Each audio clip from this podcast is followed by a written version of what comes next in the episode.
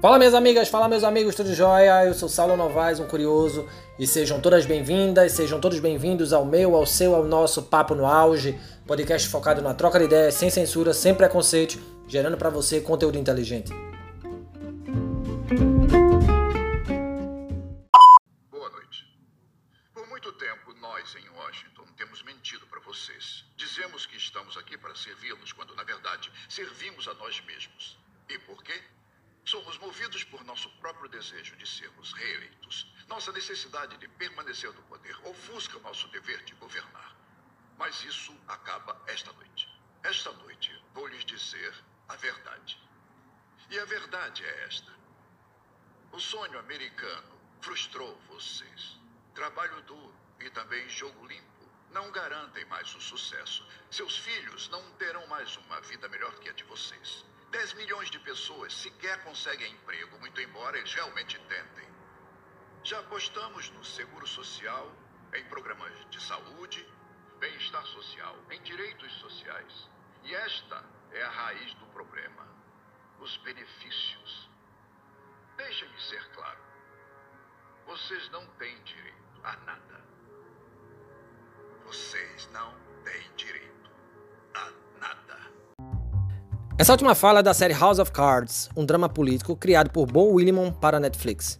Tem como protagonista Kevin Spacey, como Francis Underwood, um político ambicioso que almeja um alto cargo público na Casa Branca.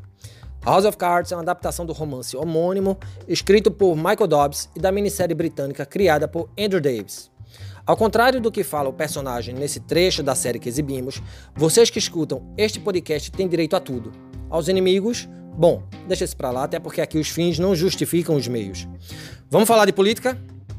A primeira coisa que vem à mente quando falamos de política é voto e eleições, uma vez que na democracia o ponto alto da participação do cidadão comum na vida política é a eleição.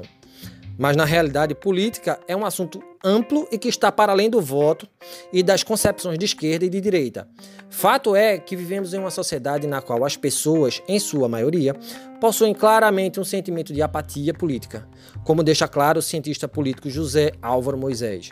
E essa apatia política do brasileiro tem algumas causas, como os escândalos de corrupção, a influência negativa da mídia na formação de opinião sobre política e o pensamento de que eu não posso ou não sou capaz de resolver nada, como diria o sociólogo Sérgio Abranches.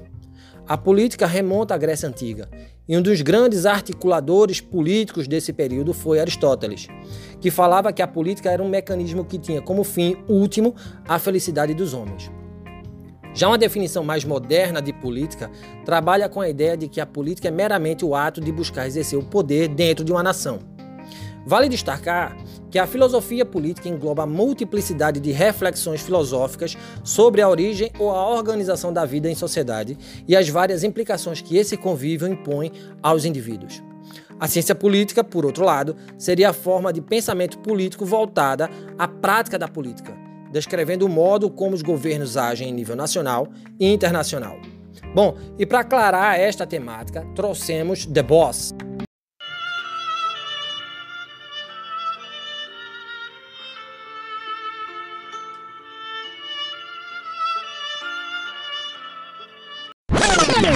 Eita, cuidado com copyright. Melhor dizendo, trouxemos a voz, o professor Tiago Modenese, que é historiador, doutor em educação e que nas horas vagas também é editor na Quadriculando, editora de histórias em quadrinhos. Professor, seja bem-vindo ao Papo no Auge, muito obrigado por sua presença. Conta pra gente quem é o professor Tiago Modenese, por que ser professor e qual é a sua missão enquanto docente. Quero agradecer o convite do professor Saulo, nosso amigo, para participar aqui do podcast Papo no Auge. Eu sou o professor Tiago Modenese. Queria começar um pouco falando da minha experiência, né? Eu sou professor concursado da Rede Estadual de Ensino de Pernambuco, atuo desde 2005. Estive em sala de aula na Rede Estadual de 2005 a 2009 e desde 2013 sou professor do ensino superior, já tendo atuado em algumas universidades, como a Universidade Federal de Pernambuco durante um ano e meio e agora na UniFG, onde atuo ininterruptamente desde 2013. Sou professor de vários cursos na pedagogia, na comunicação, no direito, no serviço social e sou professor permanente no mestrado profissional em inovação da UniFG e no mestrado de Gestão Pública para o Desenvolvimento do Nordeste da UFPE. Educar para mim é tudo. Eu acho fundamental, decisivo poder participar do processo educacional, poder estar integrado nesse processo de educação. Eu sou daqueles da lógica do Paulo Freire, que entende que a gente aprende educando e educa aprendendo. É uma relação de troca. Quando eu estou em sala de aula, é uma realização. Tem dia que a gente nem está muito bem, que a gente, principalmente nesses tempos de pandemia, mas quando a gente entra em sala de aula, que tem contato humano, que troca ideia, que compartilha saber, que aprende, que ensina, tudo muda. É algo muito agradável, muito bacana, muito gostoso de se fazer. Na docência eu me encontrei, encontrei um motivo para viver. Embora minha ligação com a educação não começa só na docência, né?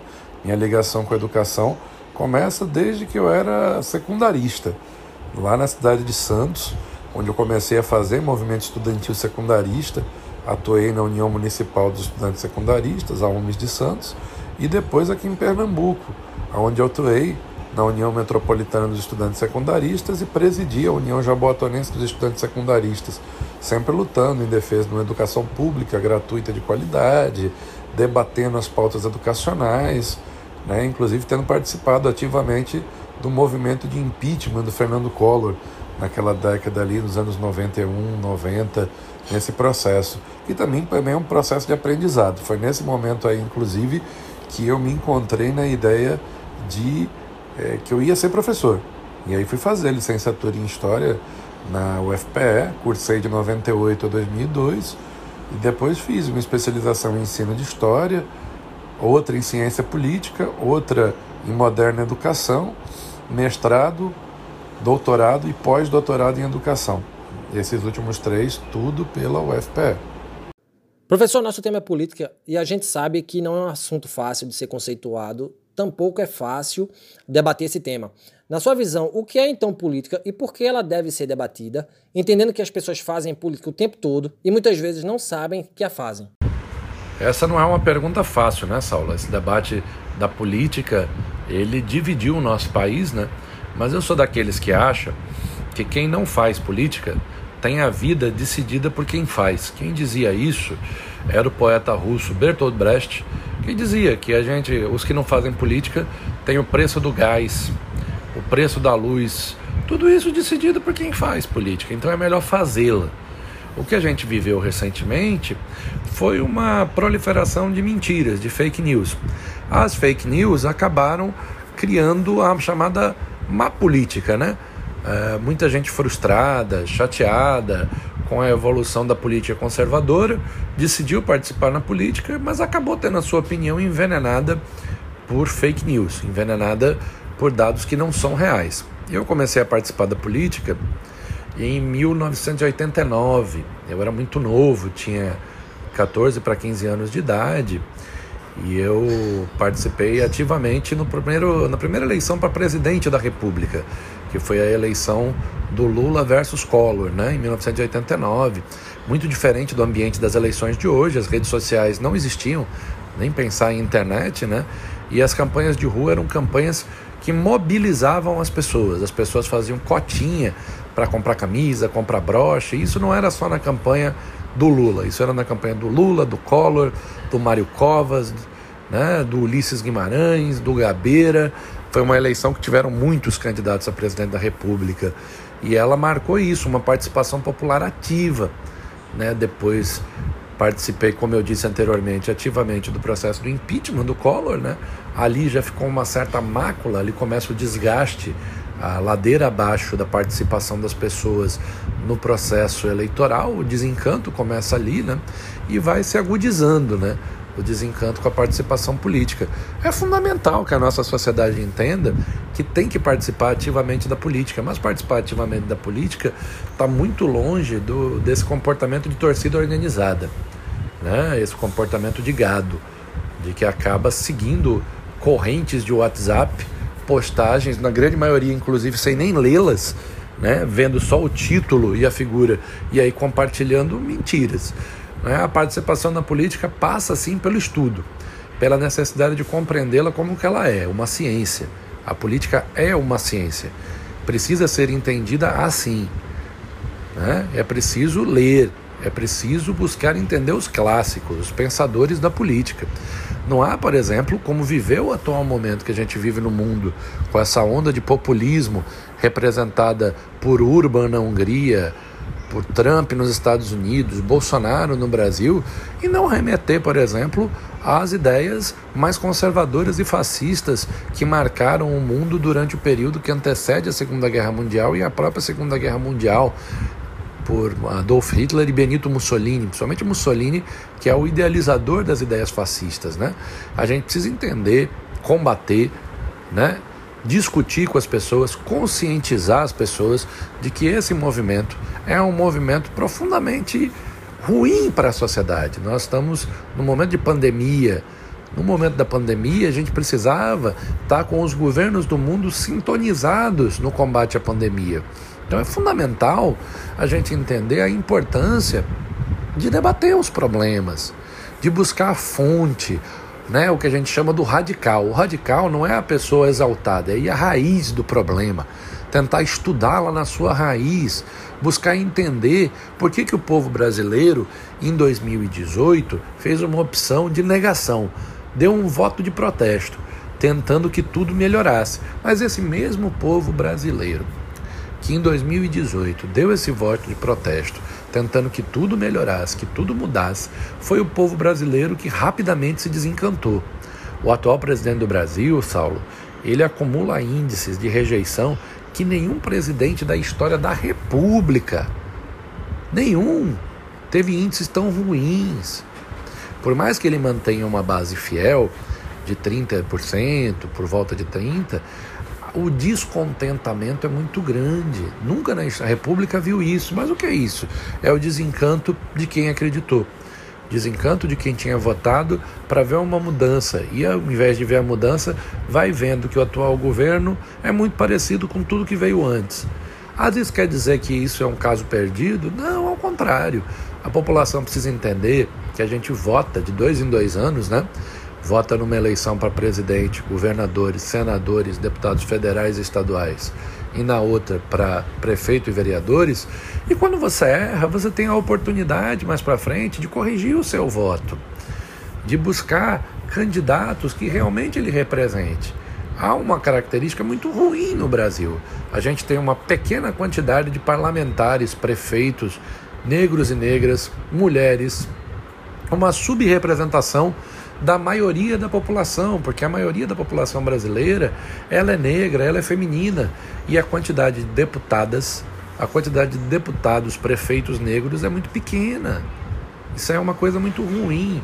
Mostra que o eleitor brasileiro não tem ainda plena consciência do poder do seu voto, do poder transformador do seu voto. Não entende que milhares de pessoas deram a vida pelo direito de votar, né? É bom que a gente lembre: o Brasil viveu 21 anos de ditadura militar, ditadura, golpe de Estado, né, que cerceou direitos, que impediu a participação democrática. E é fundamental a gente entender isso para valorizar o voto. Né? e valorizar povo na rua. Isso que a gente está vendo nos últimos dias, que mesmo com o Covid-19, algumas pessoas vão às ruas em defesa da democracia o líder da torcida do Corinthians chegou a dizer que está arriscando, sabendo que é arriscado, mas que está defendendo a democracia. A democracia é um valor fundamental, precioso para todos nós. E nós precisamos efetivamente defendê-la, entendendo como algo importante, algo fundamental, algo destacado, que é, é muito relevante para nós. Né? Eu queria destacar também esse debate uh, da política, né? Fazer ou não fazer política é decisivo que façamos. Todos estamos fazendo política. Você faz política com a sua esposa, com seu filho, ao estabelecer regras, ao estabelecer convivência, estabelecer contratos de convivência, tudo é política, né? A sua convivência em condomínio é política, a sua convivência na faculdade, a sua convivência com os outros atores sociais, com o vizinho, com o colega de trabalho. Você está ali mantendo comportamentos políticos. A política, no caso do homem, ela remete desde a Grécia Antiga onde a gente começa ali em Aristóteles, né, Sócrates né, e outros, a discutir os fundamentos da política. Isso se aperfeiçoa na Roma antiga e vai adquirindo a característica da política moderna e contemporânea.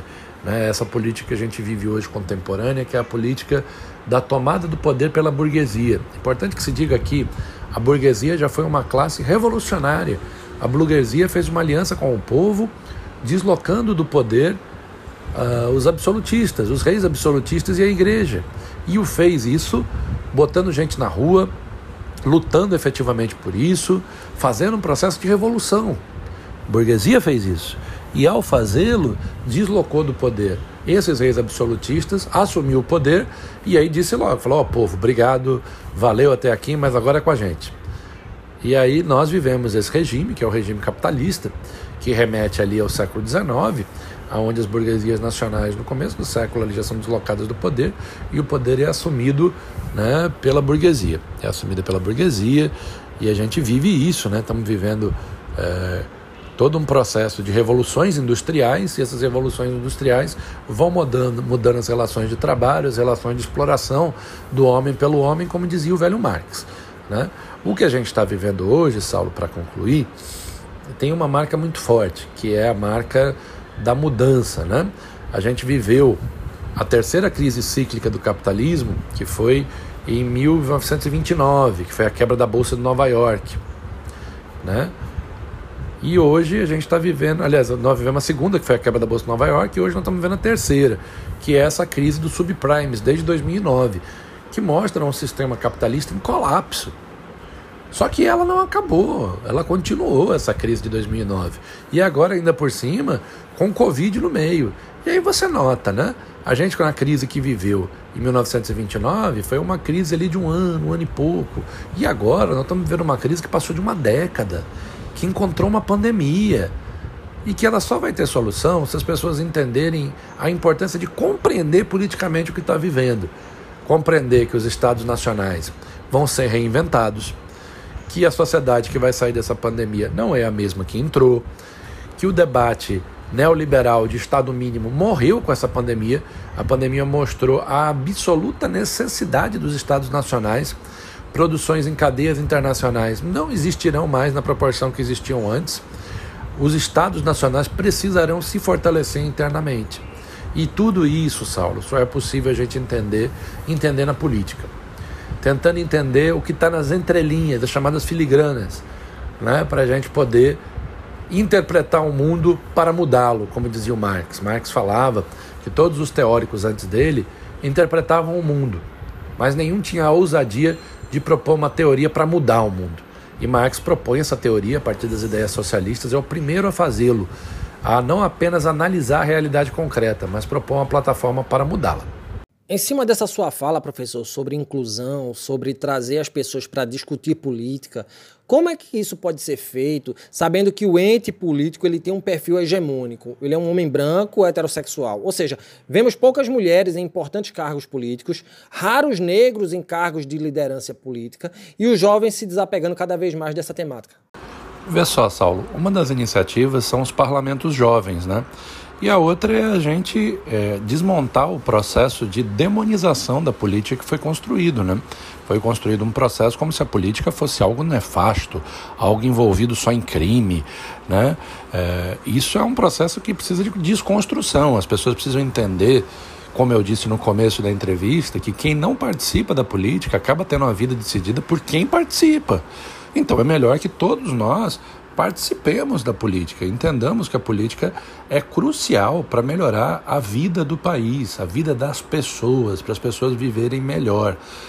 Porque senão é isso que você falou, fica esse estigma de que o homem branco de acima de 50 anos de idade é o político tradicional. Só que o homem branco acima de 50 anos de idade, ele não reflete a maioria da sociedade brasileira, que como eu disse, é negra e feminina. Então é uma necessidade de empoderamento. Parte desse empoderamento foi a lei que prevê cotas de no mínimo 30% de um determinado gênero para concorrer nas chapas de vereadores. Por mais que a gente saiba que às vezes essas cotas são utilizadas de maneira equivocada, a gente viu aí as várias denúncias de laranjas na última eleição utilizadas pelo PSL para cumprir a cota, que isso é crime, é errado, mas ainda assim a lei em si ela é um avanço, né? Ela precisa se materializar com a eleição de mais mulheres, a eleição de mais negros, a eleição de mais gente comprometida com as pautas da periferia, com as pautas da grande maioria da população, né? A gente viu ontem uma atitude criminosa que foi o fim das cotas sociais né, e raciais nas universidades, né, as cotas étnicas nas, nas universidades. Isso é uma atitude equivocada, é um retrocesso. As cotas ampliaram o acesso para cursos que eram cursos profundamente brancos nas universidades públicas para o conjunto da sociedade brasileira, que é multirracial. Então, essa necessidade das pessoas terem a consciência que o debate político ele é pela positiva, o debate político ele é importante, o debate político ele é relevante e a gente precisa debater, precisa entender. A gente teve essa ilusão, né? Várias pessoas tiveram essa ilusão que na eleição passada estavam debatendo a política, quando a grande maioria estava acompanhando eram as fake news. Estavam acompanhando a proliferação de mentiras, né? Como a gente está vendo agora na CPMI das fake news, né? Fake news não é engajamento político. Reproduzir mentira é crime. Divulgar mentira é mais crime ainda. Nós precisamos ir à raiz dos problemas. Não tem outra solução para além de estudar, Saulo. Estudar é fundamental. Estudar é necessário, é decisivo. Só estudando o passado, nós não vamos repeti-lo no presente. E como dizia o velho Marx, quando você repete no presente, a história só se repete como farsa ou tragédia. Então, momentos como esse que nós estamos vivendo, de profunda crise econômica, social, ele acaba repercutindo de maneira profundamente negativa no exacerbamento de posições extremistas, fascistas, nazistas, populistas, que é típico desse tipo de momento. E a sociedade precisa estar vacinada contra isso. E para a sociedade se vacinar contra isso, precisa estudar precisa entender o que foi o governo Getúlio Vargas, o que foi o governo Jânio Quadros, o que foi o governo João Goulart, porque João Goulart sofreu um golpe de Estado e deu-se início a uma ditadura militar no Brasil, o que foi a redemocratização, a importância do povo na rua, como eu digo num artigo recente meu, né, que não há nada mais educativo do que ter povo na rua. O povo tomar nas mãos as rédeas do rumo do país. Mas é preciso estudar. Acima de tudo, é preciso estudar. Hoje no Brasil faltam lideranças políticas. Quem diz isso é o professor Carlos Melo, do Instituto de Ensino e Pesquisa INSPER, que escreveu um artigo intitulado Liderança Política no Brasil, Processo e Diagnóstico de uma Crise, em 2017. Nesse artigo, o professor Carlos Melo afirma que a ausência de liderança política é a verdadeira causa da crise brasileira. Segundo o autor, políticos com capacidade de percepção do momento histórico vivido, de consciência das circunstâncias, perspicácia e de habilidades relacionais inexistem no nosso país. Diante disso, o senhor, professor Modenese, enxerga também que há uma carência de líderes políticos no Brasil capazes de dar uma guinada no descrédito que o tema tem hoje? Saulo, é inegável que não só o Brasil, como a América Latina, tem um traço de característica de lideranças, né? lideranças fortes junto à população. A gente viu isso né, no governo de Getúlio Vargas, João Goulart, Jânio Quadros, próprio presidente Lula, né, Tancredo, Brizola, Arraes aqui em Pernambuco, né? E nos outros países latino-americanos, né? Perón na Argentina, Allende no Chile, por aí vai. Isso é uma característica latino-americana de lideranças fortes. Isso tem um lado muito negativo no que diz respeito à perenidade dos partidos políticos. Os partidos políticos no Brasil, em particular, são frágeis. As pessoas acabam votando em indivíduos e não em ideias. Ao deixar de votar em ideia, cria-se uma situação complicada, entendeu? É, a gente vê, por exemplo, Collor. Collor, quando foi eleito presidente da República, Saulo, ele era de um partido que não existia, o PRN. O PRN foi criado para eleger o Collor. Né? Similar ao que aconteceu com o atual presidente Bolsonaro. Bolsonaro foi eleito por um partido que praticamente não existia, o PSL. Sempre foi um partido pequeno na República. Logo depois, sai do partido, tenta construir um partido para ele próprio coisa que não conseguiu ter êxito, mas mostra um pouco essa característica brasileira e latino-americana de lideranças muito fortes. É importante ter lideranças fortes? Numa democracia presidencialista, sim, né?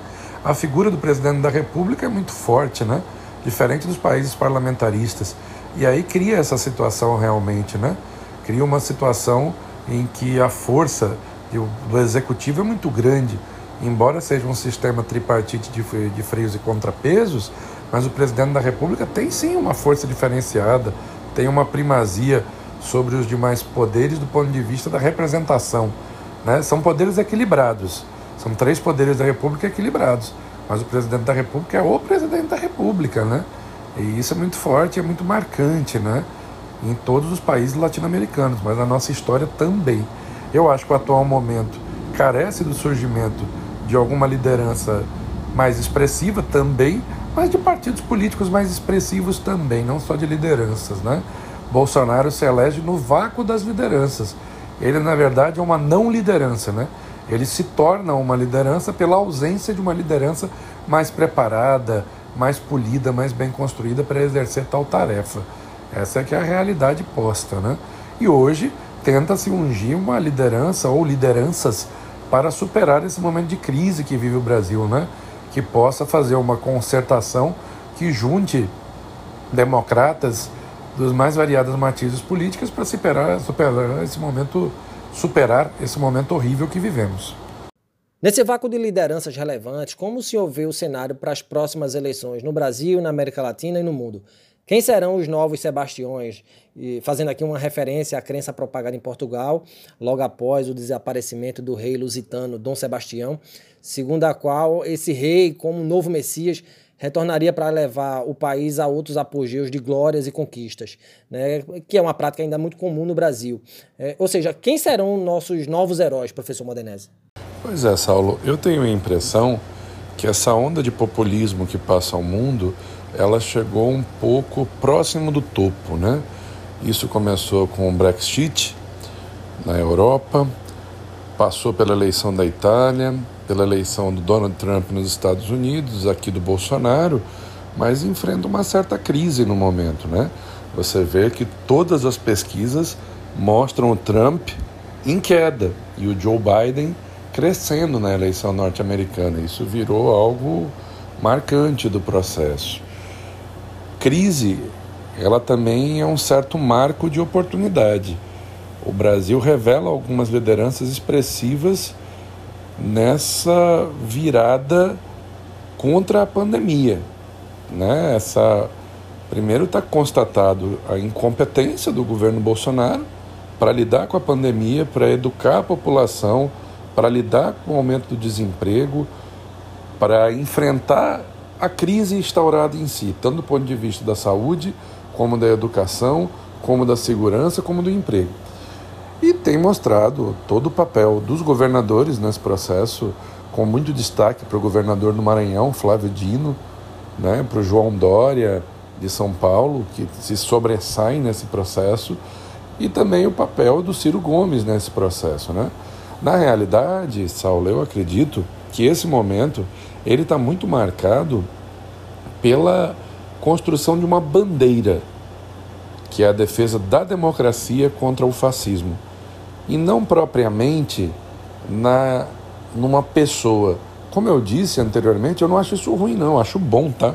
Acho que campanhas como essa da democracia já, direitos já, né? Na realidade o nome correto da campanha é direitos já, que recentemente fez uma live nas redes sociais e chegou a ter quase 5 mil pessoas assistindo e com lideranças políticas da direita ao centro e à esquerda mostra que o Brasil atingiu uma maturidade nesse momento de pandemia, que é construir uma frente amplíssima em defesa da vida, dos direitos conquistados pelas pessoas e da democracia, um bem muito caro. E você nota que não tem nenhuma liderança despontando nesse processo. Né? Você tem nomes importantes, como os que eu citei, do Flávio Dino, do Dória, do Ciro Gomes, mas você não tem nenhuma liderança assim. Você tem um movimento com várias lideranças nesse processo, o que é muito bacana. Então eu acredito, primeiro, que nós vamos viver um momento muito difícil. A pandemia vai passar, mas ela vai deixar sequelas gravíssimas, em particular o desemprego altíssimo. E o governo precisava se preocupar com o emprego, e o governo não se preocupa, Saulo. O governo não se preocupa em ser solidário e atender ao micro e pequeno empresário. Esse está quebrando na pandemia. Vendeu-se a ilusão de que a questão era o problema de abrir o comércio. Tá aí, ó, o comércio foi aberto, flexibilizou-se a pandemia e o que, que registram os centros de compra grandes como o shopping? Registram um resultado horrível. Registram um resultado de que mais de 70% das vendas caíram. Por quê? Porque o problema não era só abrir, as pessoas estão inseguras, as pessoas estão morrendo. Os brasileiros estão sofrendo, estão se sentindo inseguros, estão se sentindo abandonados, a sensação de desencontro muito grande.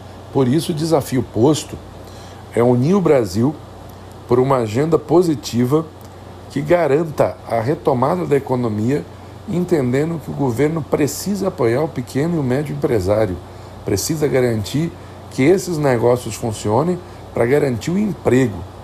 E é preciso, para concluir, fechar essa chave que eu levantei aqui: democracia, direitos. Tá? Isso nunca foi tão importante. Isso é o que está unindo o Brasil de ponta a ponta. Não é à toa que o atual presidente amarga uma aprovação de 20 e poucos por cento, abaixo de 30%. Pior aprovação da história da República. Então, essa é a esperança que eu tenho. É a esperança de dias melhores a partir da unidade, da amplitude, de uma frente amplíssima para salvar o nosso Brasil, Saulo.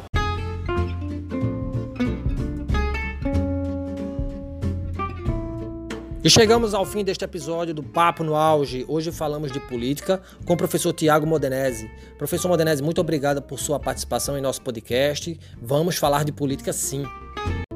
Saulo, eu agradeço a oportunidade, o convite, é, a troca de ideias maravilhosas e me coloco à disposição em outras oportunidades.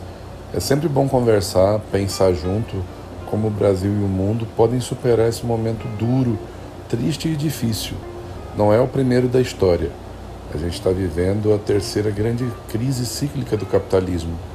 Nós vamos superar isso. Dias melhores virão, a sociedade se transforma e parabéns pelo seu programa. E reitero aqui mais uma, mais uma vez, muito obrigado pelo seu convite e me coloco à disposição para outras oportunidades. Grande abraço, muito obrigado.